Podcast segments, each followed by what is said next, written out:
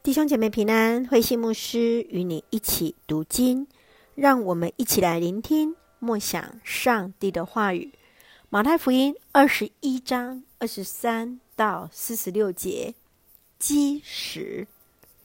二十一章从二十三节开始，耶稣面对祭司长和长老们来质疑耶稣的权柄时，他用反问的方式来回应。接续又以两个儿子的比喻来提醒，顺服并非只有口里说，而是要身体力行。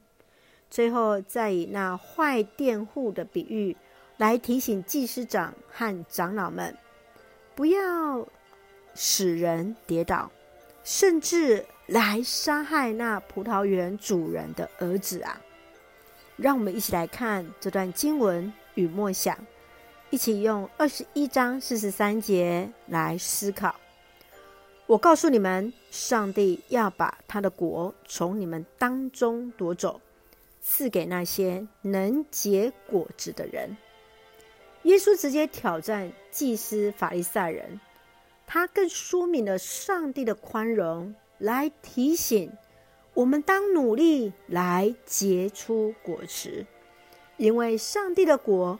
是要赐给那能结果实的人，更要注意，我们当有相称的行为与见证。亲爱的弟兄姐妹，认为要如何容神一人？要如何活出与信仰相称的生活呢？这一段对祭司和法利赛人的提醒，岂不是也是对今天的你我的提醒吗？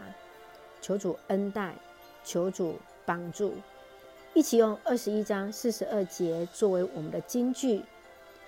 泥水匠所丢弃的这块石头，已成为最重要的基石。这是主的作为，在我们眼中是多么奇妙啊！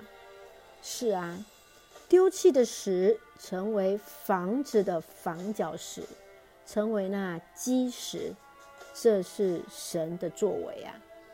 一起用这段经文来祷告，亲爱的天父上帝，感谢上帝始终保守带领我们，使我们得以从上帝的话语领受恩典与力量。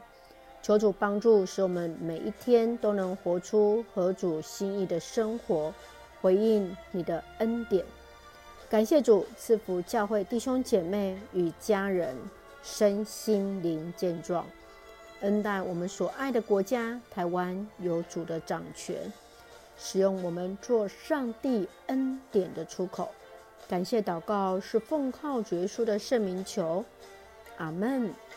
弟兄姐妹，愿上帝的平安与你同在，大家平安。